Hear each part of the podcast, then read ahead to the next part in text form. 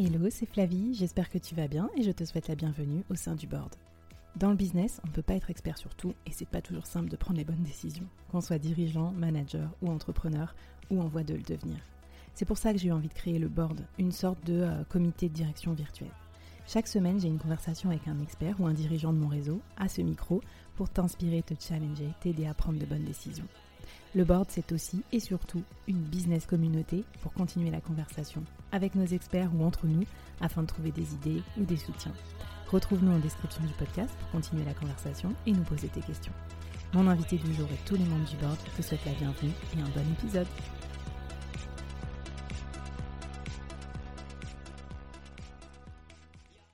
Avant de commencer l'épisode du jour, je voulais te parler d'un service lancé par un collectif d'amis et que je recommande chaudement. Non seulement parce que je trouve leur idée géniale, et en plus, euh, surtout, je leur fais confiance parce que c'est des brutes dans leur domaine. Alors ce service, c'est Koala, les commerciaux à la demande. C-O-A-L-A. Vous pouvez les trouver sur LinkedIn ou en référence dans la description de ce podcast. En fait, quand tu n'as pas assez d'argent pour embaucher un commercial ou que tu as besoin d'un commercial d'appoint pour renforcer ton équipe de vente, par exemple, remplacer quelqu'un qui est en congé ou faire une action commando quand tu lances un nouveau produit ou que tu veux conquérir un nouveau marché, eh ben, tu peux faire appel à eux. En fait, ils sélectionnent les meilleurs freelances commerciaux du marché et ils les matchent à tes besoins. Ils ont des commerciaux euh, spécialisés dans un peu tous les domaines, euh, talentueux, un peu partout, disponibles à la journée sans engagement. N'hésite pas à les contacter de ma part, tu auras une remise bien sûr, mais surtout, euh, je pense que ça va t'aider à développer plus vite ton business et donc à réaliser plus vite tes projets. Allez, c'est parti pour l'épisode du jour. Bonjour à toutes et à tous et bienvenue dans ce nouvel épisode du Board. Alors aujourd'hui au Board, notre comité de direction virtuelle, j'accueille un expert de la propriété intellectuelle, un avocat, Xavier Pré. Bonjour Xavier. Bonjour Flavie.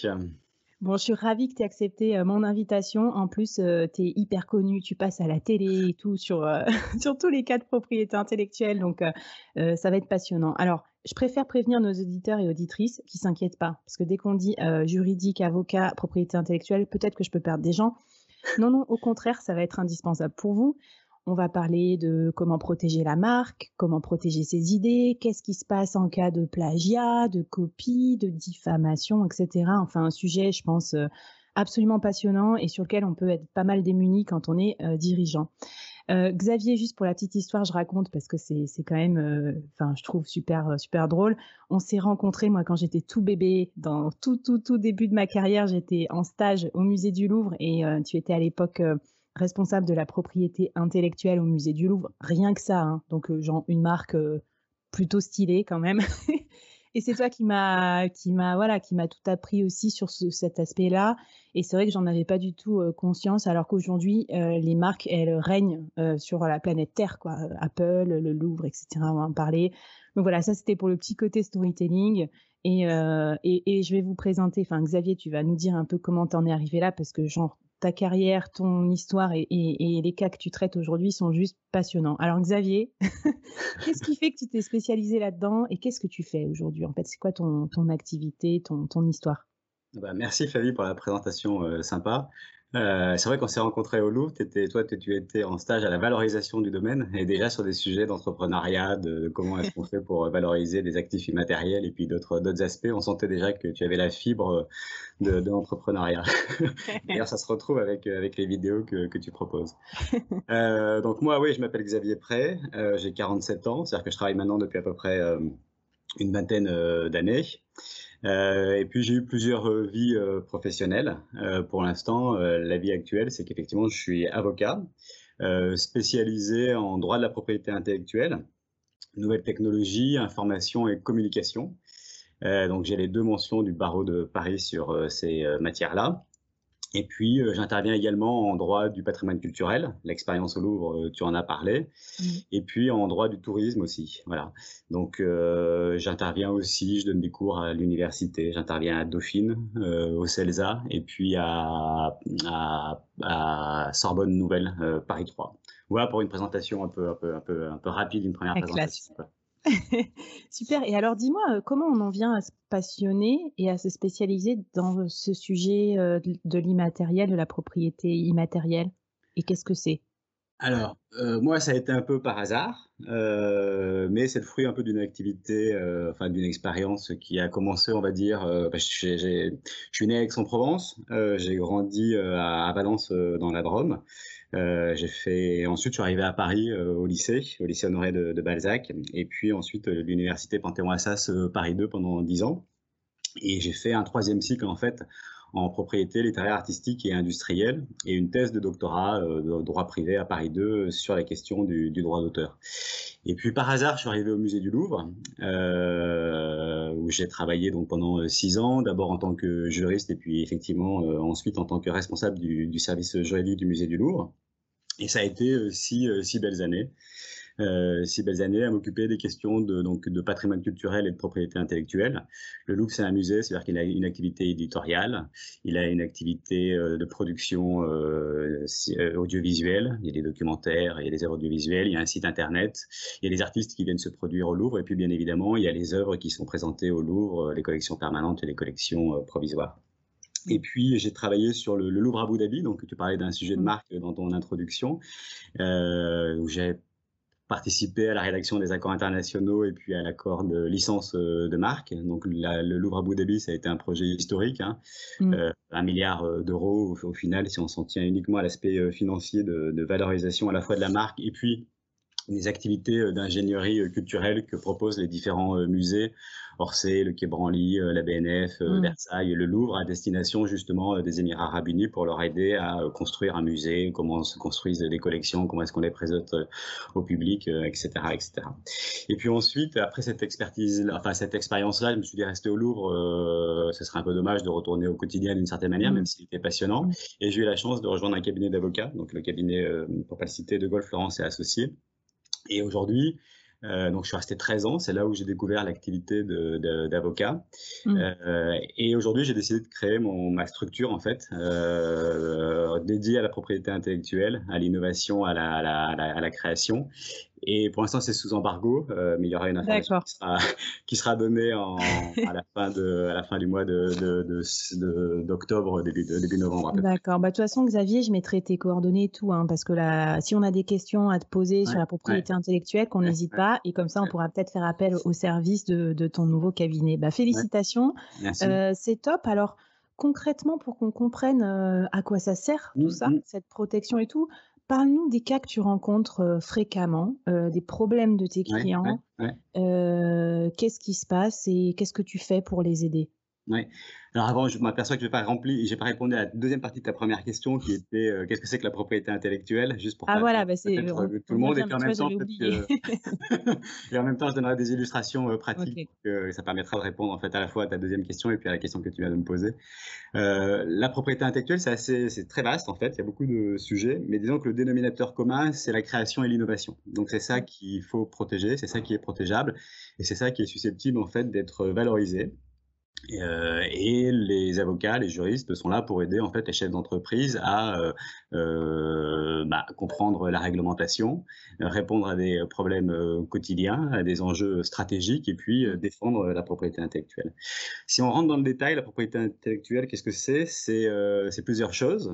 donc c'est le droit d'auteur, donc le mmh. droit des, des, écrivains, des artistes, des peintres, des dessinateurs, des designers mais aussi des architectes, des, des auteurs de logiciels. Euh, donc, tu vois, c'est très vaste. Euh, c'est aussi le droit des artistes-interprètes, donc les comédiens et les chanteurs. D'accord. Euh, c'est aussi le droit des producteurs de phonogrammes ou de vidéogrammes, c'est-à-dire les fixations de sons ou d'images. C'est aussi tout le droit qu'ont les chaînes de télévision et de radio sur leurs émissions sur leur grille de programme, c'est ce qu'on appelle les entreprises de communication audiovisuelle. Euh, c'est les bases de données, et puis, un nouveau venu aussi euh, qui a été créé là récemment en 2019, c'est euh, le droit des éditeurs de presse en ligne sur leur publication de, presse dans leur relation avec les sites type Google Actu sur mmh. euh, des, publications de, presse qui sont reprises comme ça sur ces sites d'actualité ou les agrégateurs d'informations. Voilà. Donc ça, c'est la propriété littéraire artistique au sens large. C'est la création, c'est l'innovation que, que l'on protège. Euh, et puis, il y a aussi euh, tout ce qui est propriété industrielle. Donc, ça va être mmh. euh, la question du droit des marques. Alors, une marque, qu'est-ce que c'est pour dire les choses rapidement et pour être un peu plus concret? C'est, ça va être un, c'est ce que tu as donné les exemples du Louvre, de, Google, Apple. Je crois que c'est les trois mmh. exemples que tu as cités. Mais c'est un droit sur un signe, sur un signe distinctif qui permet justement de désigner ses produits et ses services euh, et de les distinguer de ceux de ses concurrents. Voilà. Le mmh. Louvre et Orsay, on sait quand on va au Louvre, on ne va pas à Orsay. Mmh. On sait que quand on achète une voiture Peugeot, bah, ce n'est pas une voiture Renault. une paire de Nike, ce n'est pas une paire Adidas. Mmh. Google Microsoft, voilà. C'est ce qui permet en fait d'identifier euh, une société. Et puis, on peut décliner cette marque. Ça aussi, c'est des enjeux qui sont importants pour les chefs d'entreprise. On peut avoir une marque ou plusieurs marques. Ça peut être la marque de l'entreprise, mais ça peut être aussi en fait des marques qui désignent les produits et services de l'entreprise. Et on peut avoir euh, une marque par gamme de produits ou de services. Donc en fait, on peut avoir une société qui a un nom particulier, qui n'est pas forcément protégée à titre de marque, mais cette société-là peut avoir, euh, peut vendre des produits et des services, et chacun de ces produits et services, ou regroupés par gamme, mmh. Euh, peuvent commercialiser des produits et des services sous des dominations différentes qui peuvent être protégées euh, à titre, à titre de marque. Mmh.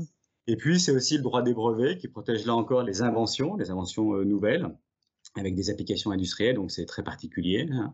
Mmh. on, peut, protéger du, savoir-faire, mais on peut protéger aussi un produit nouveau avec une activité inventive forte.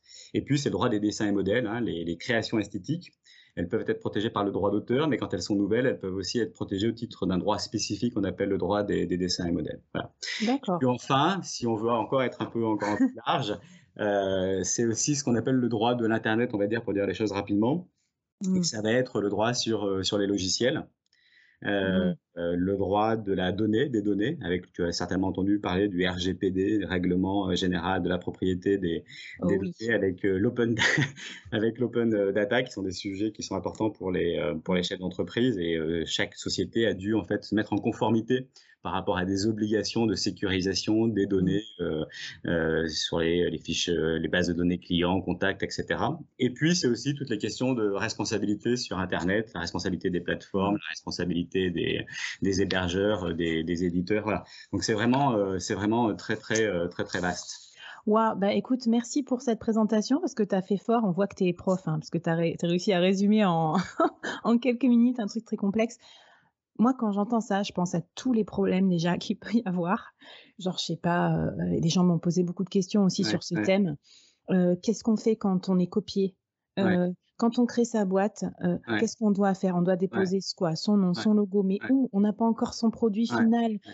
On doit dépenser de l'argent. Enfin, j'ai plein de problèmes à te soumettre de nos auditeurs. Je je sais pas par lequel tu veux commencer, mais est-ce que tu as des conseils à nous donner peut-être pour ceux qui sont justement entrepreneurs et qui se posent ces questions-là? Oui. Euh, bah en fait, donc c'est vrai que ça, ça, peut partir rapidement dans tous les sens, et c'est vrai qu'il y a plusieurs questions qui se, qui se posent, mais disons, si on veut être un peu, euh, euh, aborder les grandes lignes, en fait, tout va dépendre, parce que tout dépend en fait du secteur d'activité, de la taille de l'entreprise, est-ce qu'il y a un service juridique ou pas, mmh. euh, quel est le domaine donc d'activité, oui, et, et en, réalité, pour simplifier, pour, mais pour, qui peut être une bonne approche, il faut un peu distinguer les entreprises nouvelles, les startups, qui vont créer en fait une nouvelle activité, et puis les sociétés déjà établies. Et ce pas les mêmes types de problématiques en fonction justement de la maturité de la société. Disons que quand c'est une start-up, un chef mmh. d'entreprise, les questions qu'il a à se poser, elles sont de deux ordres. La première, c'est quel type de société je choisis? Est-ce que je mmh. vais créer une SAS Est-ce que je vais créer une SA, une société anonyme? Est-ce que je vais créer une SARL, société à responsabilité limitée? Et puis quel statut je mets? Qui organise justement les modes de gouvernance, la façon dont les décisions euh, sont prises, euh, et puis ça a des conséquences sur les responsabilités euh, d'un point de vue, puis il y a la question de comptabilité, les questions fiscales. Bon, et puis mais ça a un impact sur la marque aussi hein, et sur l'actif immatériel. Non, mais ça c'est la, la, la question première que, que les startups se, se posent. Donc, c'est la question corporate, en fait. Et puis, mm. la deuxième dimension que les chefs d'entreprise ont tout de suite en tête, et c'est les startups, c'est vraiment ça, le modèle économique, c'est euh, le, et là, c'est là où je viens à, ta réponse, enfin, à ta question, c'est euh, quelle marque choisir, quel nom de société mm. choisir? Et est-ce que je dépose une marque qui correspond au nom de ma société, ou est-ce que justement je vais euh, avoir plusieurs marques et je vais décliner mes marques pour les différents produits et services? Donc, c'est là la question qui se pose, c'est comment déposer sa marque? Mm. déposer une marque, ça peut paraître assez simple parce qu'effectivement, il faut aller à, auprès d'un office Mmh. Il y a plusieurs offices qui existent, qui, sont, qui ont des compétences euh, régionales. En France, par exemple, c'est l'INPI, l'Institut national de la propriété industrielle. C'est relativement simple. Une fois que tu as choisi euh, ton, euh, ton nom, ça peut être euh, d'autres éléments, ça peut être aujourd'hui un son, des, une marque simplement euh, figurative. elle se dépose à l'INPI, il faut remplir un formulaire et puis identifier des classes de produits et de services, c'est-à-dire les produits ou mmh. les services qui sont exploités par l'entreprise et sous, les, sous, le, sous le nom et c'est sous le nom de cette marque que les produits et services seront, seront mmh. exploités. Donc dit comme ça, ça peut paraître assez simple. Mmh. En réalité, c'est un peu plus subtil que, que ça.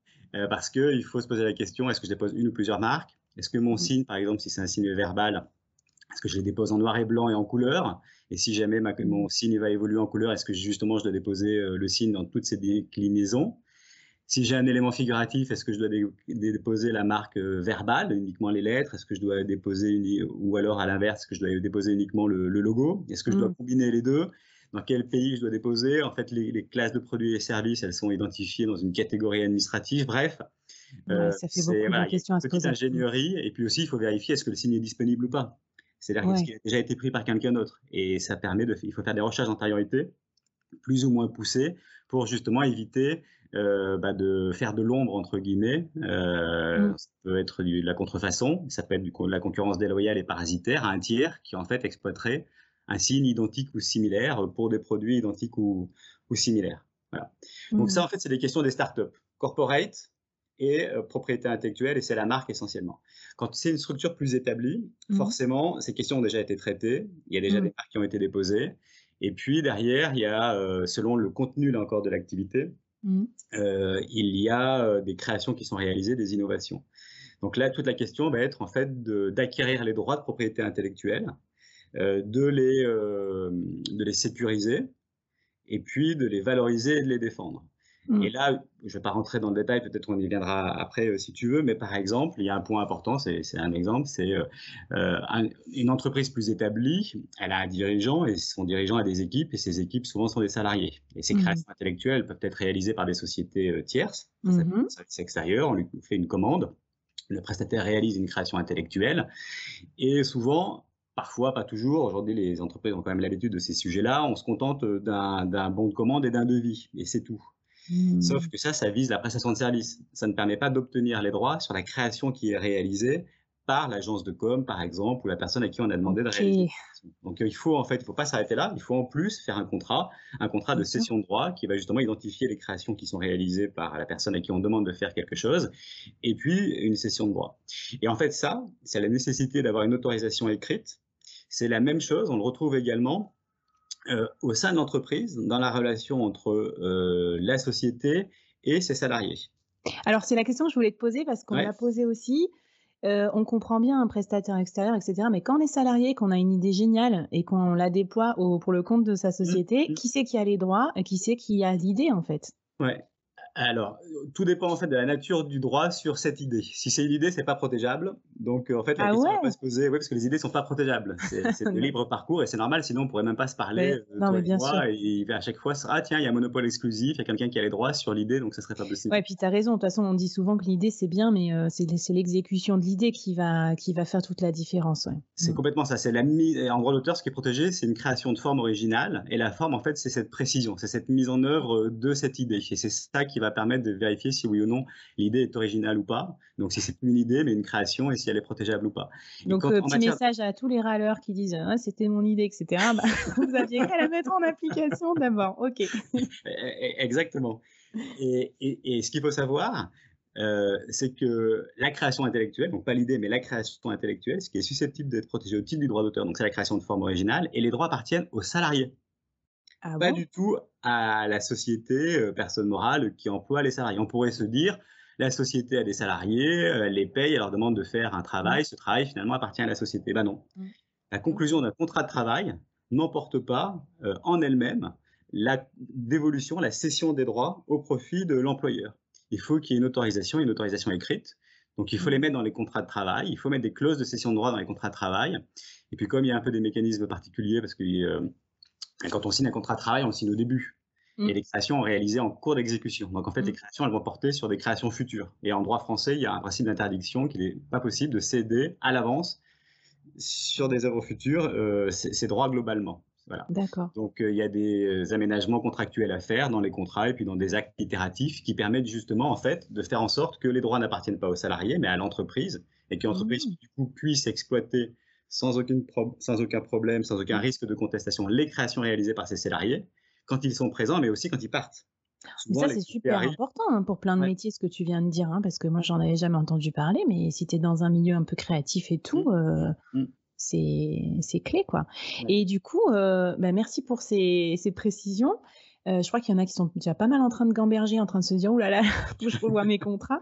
Euh, on parle beaucoup des problèmes, mais il n'y a pas que des problèmes. Moi, ce qui me plaît aussi dans ton métier et ce que j'ai compris dans ta présentation, d'ailleurs, ça, ça, claque pas mal comme pitch. J'ai fait gagner un milliard d'euros euh, ah, grâce au Louvre à, à, Abu Dhabi, c'était pas mal, mais il y a aussi la notion de faire fructifier ces actifs immatériels. En fait, c'est des choses qui, qui nous appartiennent et qu'on peut mieux gérer Mmh. Alors, quelles seraient tes pistes et tes idées euh, euh, que tu pourrais nous proposer comme ça pour essayer de faire fructifier ce, capital-là?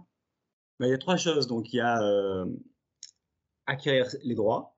Donc, ça veut mmh. dire déposer les marques, les brevets, les dessins modèles lorsque le dépôt est obligatoire. Structurer ces contrats pour justement que la société soit titulaire des droits et non pas ses prestataires extérieurs ou ses salariés. Et puis, donc ça, c'est l'acquisition des droits. Il y a un mmh. deuxième volet qui est effectivement le volet euh, euh, de valorisation. Et le volet de valorisation, pour valoriser ces actifs, il faut les connaître. Donc, il faut faire des audits. Ça permet justement d'optimiser ces portefeuilles de, droits, de marques par exemple, voir si oui ou non les marques ont bien été déposées dans tous les pays. Mm. Si les marques sont pas en doublon, ça permet de faire des économies. Ça sert à rien de déposer une marque euh, quatre ou cinq fois euh, euh, pour couvrir des produits et services identiques ou similaires ou de multiplier les mm. dépôts de marques parce qu'on va déposer uniquement la marque verbale, puis ensuite on va déposer les déclinaisons couleurs, puis, puis ensuite on va déposer aussi le logo. Donc il y a des économies d'échelle à faire. Euh, et puis la valorisation, ça passe aussi par euh, la mise en place d'accords de, coexistence, parfois des clauses de, des, clauses de cession. Quand un dirigeant revend sa société, il va revendre sa marque, sa marque a une valeur. Mmh. En fait, les, les, droits de propriété intellectuelle, c'est des actifs, des actifs immatériels. Mmh. Ils ont une valeur, ils ont une valeur économique très forte. Et euh, quand on connaît les secteurs d'activité, on connaît les usages en vigueur et on connaît aussi du coup les modalités de rémunération et les prix, c'est-à-dire les conditions finalement de valorisation, c'est ça, d'un actif immatériel dans un secteur d'activité donné par rapport au, droit en question et par rapport à, sa monétisation en fait, c'est-à-dire ce qui peut être réalisé euh, de l'actif immatériel ou du produit, parce qu'en réalité souvent c'est des produits qui sont derrière euh, des, des, des, des, créations, ou des, désignations sous forme, sous forme de marque. Donc, euh, oui, pardon, je t'écoute. Non, je t'en prie, vas-y, vas-y. Je disais, bah, donc audit, structuration, euh, revente et évidemment, euh, problème ou conflit, on te contacte, toi, Xavier. C'est ça, pour résumer C'est sympa, merci. Mais effectivement, là, une fois qu'on a des droits, une fois qu'on les a sécurisés et valorisés, il faut les défendre. Mmh. Euh, parce que sinon, on risque de les perdre. Les droits de propriété intellectuelle, souvent, c'est attaché en fait à une obligation d'exploitation. Mmh. Sinon, le titulaire perd ses droits. Euh, ou alors euh, la marque n'est plus valable parce qu'elle va pas être utilisée pendant un délai de 5 ans et il y a un risque de déchéance, c'est-à-dire que les droits tombent en fait sur, sur cette marque. Donc il faut exploiter ces droits et il faut les défendre aussi. Il faut les défendre pour éviter que des concurrents refassent la même chose, qu'il y ait des créations identiques ou similaires qui, qui soient mm. reprises. Et ça, il faut aller voir effectivement les avocats. Et en plus, il y a un monopole des avocats euh, sur les contentieux, sur la représentation en justice.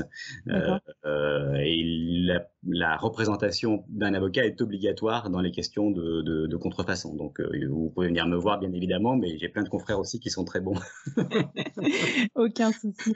Ouais, ça marche. Et du coup, est-ce que tu vois des, des tendances actuellement ou des actualités ou des, euh, des, problèmes auxquels des marques connues ont été confrontées qui pourraient nous éclairer aussi sur euh, bah, ce qui va se passer euh, dans un futur proche quoi, dans les entreprises pour la question de la propriété intellectuelle? Alors les tendances, il y a les tendances c'est compliqué, mais disons qu'il y a il y a deux grandes tendances. Je dirais la première grande tendance, c'est quand j'ai commencé mes études donc à la fac en, dans les années 90. J'aurais préféré que ce soit plus, plus récent, mais c'est comme ça. Euh, Personne ne te juge ici, Xavier, pas. on disait que lors du 21e siècle, ça serait la propriété intellectuelle. Et donc, il faut être vigilant à justement, enfin bien connaître ces sujets et être vigilant sur l'acquisition, la valorisation et la, défense des droits de propriété intellectuelle. C'est vrai, c'est toujours vrai, hein, euh, parce qu'aujourd'hui, euh, les créations intellectuelles, l'industrie culturelle est très forte. Euh, surtout dans des sociétés euh, comme les nôtres. Mm. Euh, mais il y a une deuxième tendance, enfin il y a, il y a c'est toujours, la première tendance, mais la propriété intellectuelle, donc est toujours un élément fort et une, une dominante importante d'une activité business en fait de n'importe quelle entreprise. Mais aujourd'hui, c'est la donnée qui tend aussi à devenir lors du 21e siècle. Mmh. Et donc, il faut faire, importance, il faut faire attention à aux données, c'est-à-dire à la data les informations sur un consommateur euh, qui permettent justement de, de savoir ce qu'il aime, de le suivre, d'anticiper ses besoins, de les susciter, voire de les créer. Alors avec les mmh. bons côtés, les mauvais côtés, hein, une société de, de, de la surveillance. Mmh. Euh, mais ça, il faut être vigilant justement à sa, à sa donnée. C'est une vraie richesse et c'est peut-être avec la propriété intellectuelle ce qui va constituer l'or noir, entre guillemets, c'est-à-dire à la place du pétrole euh, des, des, prochaines années. Donc ça, c'est la première grande tendance. Puis la deuxième tendance, c'est la crise sanitaire du Covid. Mmh. On l'a vu, qu'est-ce qu'elle a mis en, en, Mais ça, c'est tout le monde le dit, c'est tout à fait banal euh, ce que je dis, mais c'est l'importance de l'activité numérique, en fait, du digital. Les sociétés, finalement, qui, pendant le confinement, s'en sont bien sortis et certaines ont fait des profits euh, considérables, bah, c'est les sociétés du numérique. Donc il faut être présent sur le digital, mais euh, je pense qu'aujourd'hui, euh, c'est vraiment une banalité que de dire ça. le numérique a une importance fondamentale. Non, mais ce qui n'est pas banal, en revanche, c'est d'aborder tout l'aspect protection et faire fructifier sa marque aussi en digital, quoi, parce que comme tu le disais, des journaux papier, par exemple, qui ont, pour lesquels vous avez développé des nouvelles formes de droits, etc., bah, c'est vrai que quand il y a des agrégateurs, des réseaux sociaux, je sais pas, je pose une question bête, hein, mais moi, euh, là, si vous nous regardez sur YouTube, euh, l'épisode du board, c'est la propriété de qui? C'est la mienne C'est celle de YouTube C'est comment ça se passe? Alors quand tu postes quelque chose sur euh, YouTube, il y a des conditions générales qui vont fixer en fait les droits, mais cette interview-là, par exemple, ça peut être considéré comme une création intellectuelle avec des droits aussi bien de l'interviewé que de l'intervieweur. Ah, bah super, on négociera à la fin de l'épisode alors, Xavier. Donc, on est en, fait, en train de faire une œuvre de collaboration par finalement l'échange qu'on a, les questions que tu poses, euh, qui sont construites, et les réponses que j'essaie d'apporter et que j'essaye aussi de, construire. Et tout ça, c'est euh, une œuvre euh, littéraire, mais orale.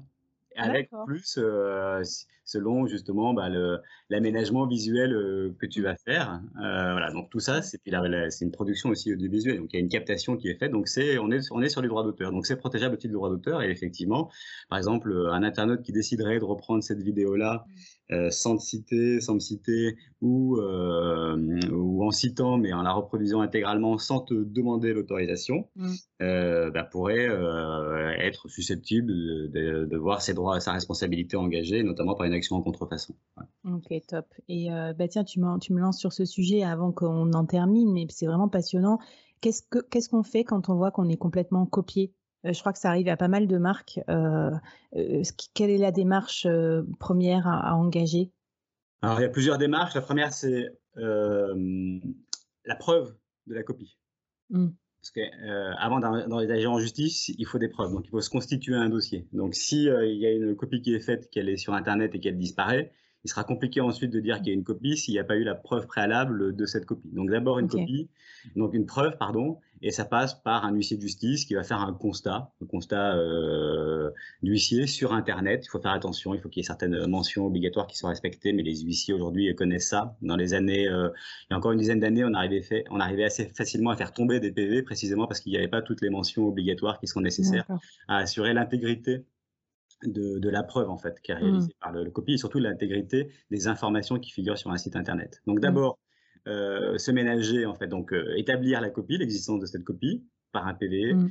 Ensuite, adresser une lettre de mise en demeure euh, à la personne qui a fait cette copie pour lui demander mmh. euh, bah, de la retirer de ses, de ses, euh, ses, agissements.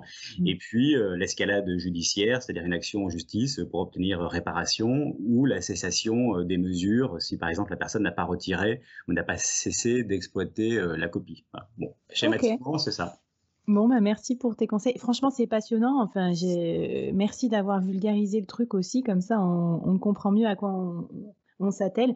Euh, tu n'es pas que spécialiste de la propriété, propriété, intellectuelle, puisque tu crées aussi ton cabinet. Moi, j'aimerais savoir un peu, finalement, tu es un entrepreneur aussi, mais dans un domaine d'activité euh, euh, pas mal expert, pas mal réglementé. Qu'est-ce qui qu'est-ce qui t'a donné envie de créer ta propre structure et, et voilà, comment comment tu as abouti à ce projet? C'est une lente maturation. Au début, je pensais même pas devenir avocat et encore moins créer une structure. Donc, euh, c'est vraiment lente maturation. C'est au fur et à mesure. J'ai travaillé 13 ans en cabinet, 6 ans au musée du Louvre. Et donc, à un moment donné, c'est bien de se lancer et puis c'est bien de se confronter en fait à l'entrepreneuriat parce qu'en fait, quand on est avocat, il y a, deux volets. Il y a le volet expertise euh, technique. Mmh. ça, c'est le droit, c'est la, compétence que l'on a, la formation que l'on a, les, les dossiers sur lesquels on travaille. Et puis, il y a une dimension entrepreneuriale à laquelle au début j'étais pas spécialement attentif, et j'avais pas d'appétence particulière d'ailleurs. Et puis en fait, on se prend au jeu justement. Et ça, c'est la dimension donc du développement. Et donc, mmh. c'est savoir bah, fidéliser ses clients, obtenir de nouveaux mandats, donc obtenir de nouveaux clients. Donc c'est ça aujourd'hui qui m'intéresse c'est à la fois l'expertise technique et puis le développement euh, d'une activité euh, entrepreneuriale. Ah bah trop cool. Bah écoute, euh, welcome, welcome aboard. et, et du coup, dans ta carrière peut-être d'avocat, mais aussi ou d'entrepreneur, quoi, qu'est-ce que est-ce que tu te souviens de, du meilleur conseil qu'on ait pu te donner et peut-être du pire aussi? Le meilleur conseil, c'est qu'il faut, enfin, c'est être soi-même et en même temps euh, se, se, faire violence quand même. Parce qu'il ne faut pas rester en fait sur ses acquis. Euh, il faut toujours bouger, aller voir ce qui se fait ailleurs, se tenir euh, mais être soi-même, c'est quand même bien parce que, enfin, d'ailleurs, ce qui est bien dans cette profession d'avocat, c'est qu'il y a autant d'avocats que de personnes. Mm. Et on peut, et, et, en fait, c'est une relation personnelle qui se noue entre un client et un avocat et c'est la personnalité en réalité. Donc il faut être mm. soi-même et en même temps se faire violence parce que être soi-même, ça ne veut pas dire qu'il faut rester euh, sur ses acquis. Mm. Euh, mais si on se fait violence, il faut aller, il faut aller ailleurs, il faut se dépasser, il faut aller voir d'autres choses, être curieux, voilà. Mm. et le pire, tu m'as dit, c'est ça, le pire aussi? Euh, le pire, le pire, ne jamais dire non. Un jour, on m'a dit qu'il fallait jamais dire non. je trouve que c'est faux. Au contraire, il faut savoir dire non. Il faut savoir ce qu'on sait faire. Euh, ce qu'on est capable de faire, et puis il faut s'imposer, mais des fois il faut savoir dire non, je pense. Mmh. Bah écoute, euh, excellent enseignement. J'aime beaucoup cette question. on, a, on, est dans un monde où on, nous bombarde de conseils, quoi. Mais euh, si on les suit tous, je ne sais pas si ça, si ça, nous amène forcément là où on veut aller. est-ce que, est-ce qu'il y a des, un business, des dirigeants, des marques qui t'inspirent particulièrement? Euh, business, dirigeant marque, euh, de dirigeants disons, mais euh, ben, tu les connais en fait. Il y a trois personnes moi qui m'ont marqué dans mon, dans mon parcours professionnel. C'était au Louvre. D'accord. c'est pas finalement dans le domaine des avocats, tu vois, je vais chercher au Louvre, ah. mais c'était Henri Loiret, le prêtre. Je peux le citer, ouais. Oui, bien sûr. Vas-y, mais comme ça on va voir un petit peu pourquoi aussi ils t'ont inspiré. D'accord. Bah, c'est donc Henri Loiret, le président directeur du Louvre, Didier Céleste, administrateur général, et Aline Silla, l'administratrice générale euh, adjointe. Euh, les trois, parce qu'en fait, intellectuellement, c'était des, ils étaient brillantissimes. et en plus, ils avaient une, une épaisseur, une densité humaine, donc euh, c'était agréable de bosser avec eux. Ouais. Bah écoute, franchement, merci pour l'exemple. Et tu vois, je crois que c'est important parce que souvent on parle du manager comme un peu une cause d'échec aussi, euh, tu vois, pour le collaborateur. Il paraît qu'on s'en va souvent à cause de ça, mais on parle pas aussi souvent de comment les managers peuvent nous inspirer, quoi. Donc, euh, big up à tous ceux qui nous ont inspirés dans notre parcours. Je crois que c'est, super important et pour nous donner de la hauteur de vue aussi. Je crois qu'ils étaient réputés pour ça, donc euh, là, c'est top. si on devait te résumer, Xavier, ça serait quoi ton, allez, ton mantra professionnel? Mon mantra professionnel, euh, bah, essayer de se faire violence. Franchement, écoute, on voit que tu as bien réussi en tout cas et tu as navigué dans plein de sphères et tout ça, donc ça c'est chouette. Et puis euh, surtout développer une, expertise. Et ce que j'aime aussi dans ta façon de travailler, enfin d'un point de vue extérieur, parce que moi je suis pas du tout spécialisée là-dedans, mais c'est que tu de partager ça euh, avec les gens pour que ça leur soit utile à travers les cours que tu donnes, les vulgarisations que tu nous fais des, euh, sur ton LinkedIn ou autre. Je crois que c'est surtout sur LinkedIn que tu es actif et que tu postes aussi des, euh, des contenus et des articles. Oui, ouais, je suis pas mal présent. Il y a une petite caisse de résonance sur, sur LinkedIn, effectivement. Mais effectivement, l'idée, c'est, bah, surtout dans la période un peu compliquée actuelle, c'est essayer de donner des clés sur les questions qu'on maîtrise un peu. Quoi. Mmh. C'est, l'idée. Hein. Et si on a envie de se renseigner par nos propres moyens, euh, tout ça, qu'est-ce que tu nous recommanderais? C'est quoi, toi, tes sources pour rester à la page et pour te, te cultiver, t'informer, te former? Euh, les, enfin, ce métier-là, c'est un métier vraiment qui est, euh, qui est exigeant, donc il faut tenir, toujours se tenir à la page, comme tu dis, il faut mmh. toujours être informé.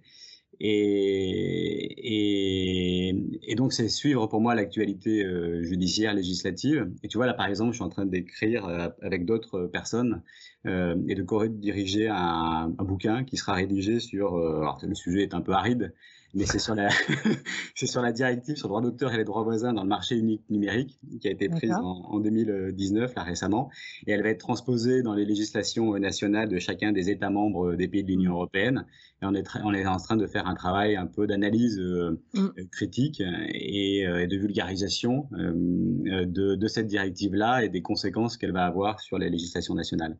Donc voilà. Donc finalement moi me tenir informé euh, c'est publier parce qu'en publiant, mmh. en fait, tu rentres véritablement dans le sujet. En plus, j'ai une mauvaise mémoire, donc si je lis un truc je vais mmh. l'oublier. Alors que si je me dis que je vais le lire en rédigeant quelque chose, bah, je vais me poser des questions euh, que j'aurais pas spontanément, euh, auxquelles j'aurais pas spontanément réfléchi en lisant l'article, et puis je vais être amené à creuser deux trois autres points, et au final, il me restera un peu plus en tête que la simple lecture de quelque chose que j'aurais oublié dans les 30 secondes après. J'ai un peu une mémoire de, poisson mmh. rouge. Non, mais c'est franchement, c'est un excellent conseil. Et moi, j'avoue, j'aime bien. Je l'ai, je l'ai fait aussi sur. Euh, sur Instagram, etc., sur des sujets de leadership et autres, pour euh, voilà, pour fixer aussi euh, dans le temps certaines connaissances, créer la conversation aussi autour de, de ton expertise pour s'enrichir aussi peut-être des gens qui euh, qui te côtoient. Donc bah, super, c'est top.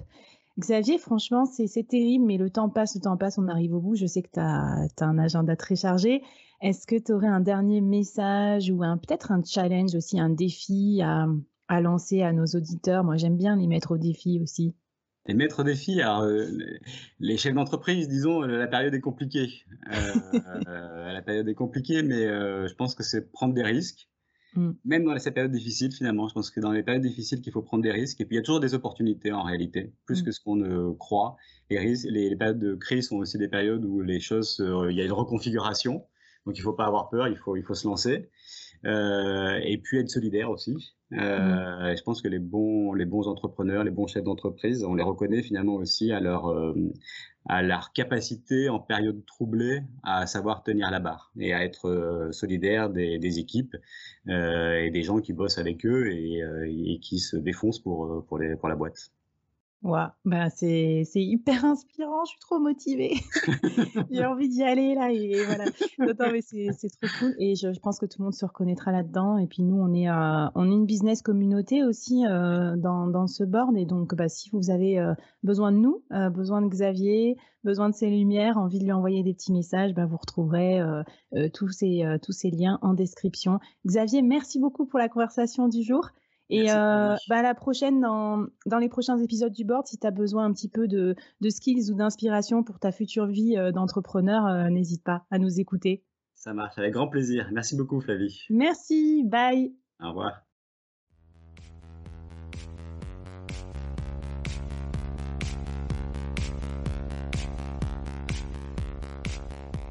Waouh, merci d'avoir écouté ce podcast jusqu'au bout et d'avoir rejoint la communauté du board. Avant qu'on se quitte, j'avais envie de te poser trois questions. Qu'est-ce que tu as apprécié dans cette conversation du jour? Première question.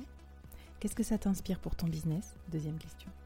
Et la troisième, est-ce que tu acceptes le challenge lancé par notre invité du jour? Viens vite nous raconter tout ça, j'ai hâte de te lire et de faire plus ample connaissance. Les liens pour nous retrouver sont en description.